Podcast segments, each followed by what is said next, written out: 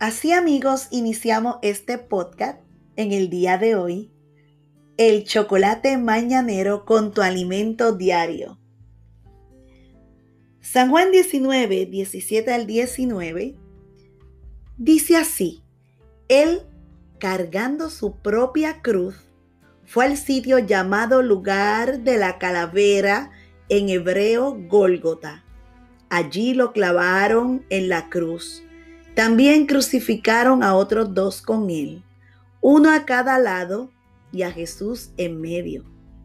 En aquella Pascua, Jesús fue crucificado, pasando por una muerte horrible a la que él mismo se entregó, porque alguien sin mancha tenía que pagar el precio del pecado de toda la humanidad.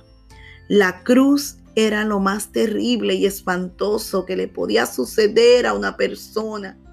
Pero Jesús la transformó en el símbolo del amor, del perdón, de la salvación, el símbolo más famoso de la historia, para que todo aquel que mire con fe esta cruz no se pierda, sino que tenga vida eterna.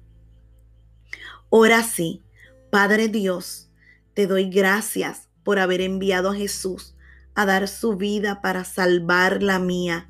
Clavo en la cruz de Jesús todos mis pecados y recibo salvación, perdón y vida eterna, porque creo que Jesús ocupó mi lugar en su nombre. Amén.